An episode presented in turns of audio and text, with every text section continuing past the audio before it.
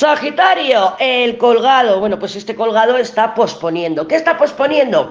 Una separación, un alejamiento, un viaje, un desplazamiento, una ruptura, un quiebre, una decisión importante, pero está posponiendo algo. ¿Y por qué lo está posponiendo? Porque quiere que las cosas continúen como estaban o quiere sentirse en control, mejor dicho, porque bueno, luego a Capricornio le ha salido un diablo, este diablo viene de la, justicia, entonces sería como, quiero que las cosas se mantengan bajo... Mmm, aunque estuvieran mal, pero yo las tenía controladas. Yo ya lo conocía, es como la zona de confort. También puede haber aquí un sometimiento de los no negociables. Una cosa es que sean tuyos y otra cosa es que sean los de Sagitario. En cualquier caso puede ser, o sea, ya sabemos que las cartas hablan en varias direcciones. Entonces aquí se está estirando la arruga. ¿Por qué? Pues porque en Navidad, porque claro, ahora cómo voy a romper, o claro, cómo voy a permitir que se rompa la relación, o cómo voy a dejar el trabajo, o lo que sea. Pero aquí este Sagitario se está posponiendo para intentar mantener que las cosas Mm, sigan en su lugar o sigan como estaban tampoco.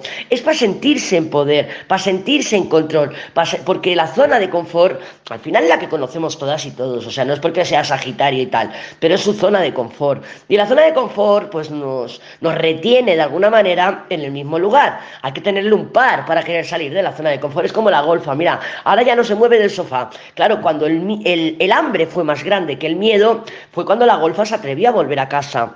Si no seguía escondida, ahí en un rincón a saber dónde. Pues es esta misma combinación de cartas. Tampoco me da demasiada confianza porque después del colgado tenemos el diablo. Entonces puedes encontrarte a un Sagitario que está manipulando la verdad o está manipulando la situación con cualquier tipo de manipulación. ¿Vale? Con cualquier tipo de, manipulación. Tanto que me hago el sobrado, como voy de víctima o lo que sea. Es un tipo de manipulación. ¿Para qué? Para sentirse en control, para sentir que tiene la voz cantante y que no está sacrificando sus no negociables. ¿Autoengaño? Claro que hay autoengaño. ¿Te vas a dejar engañar? Eso ya depende de ti.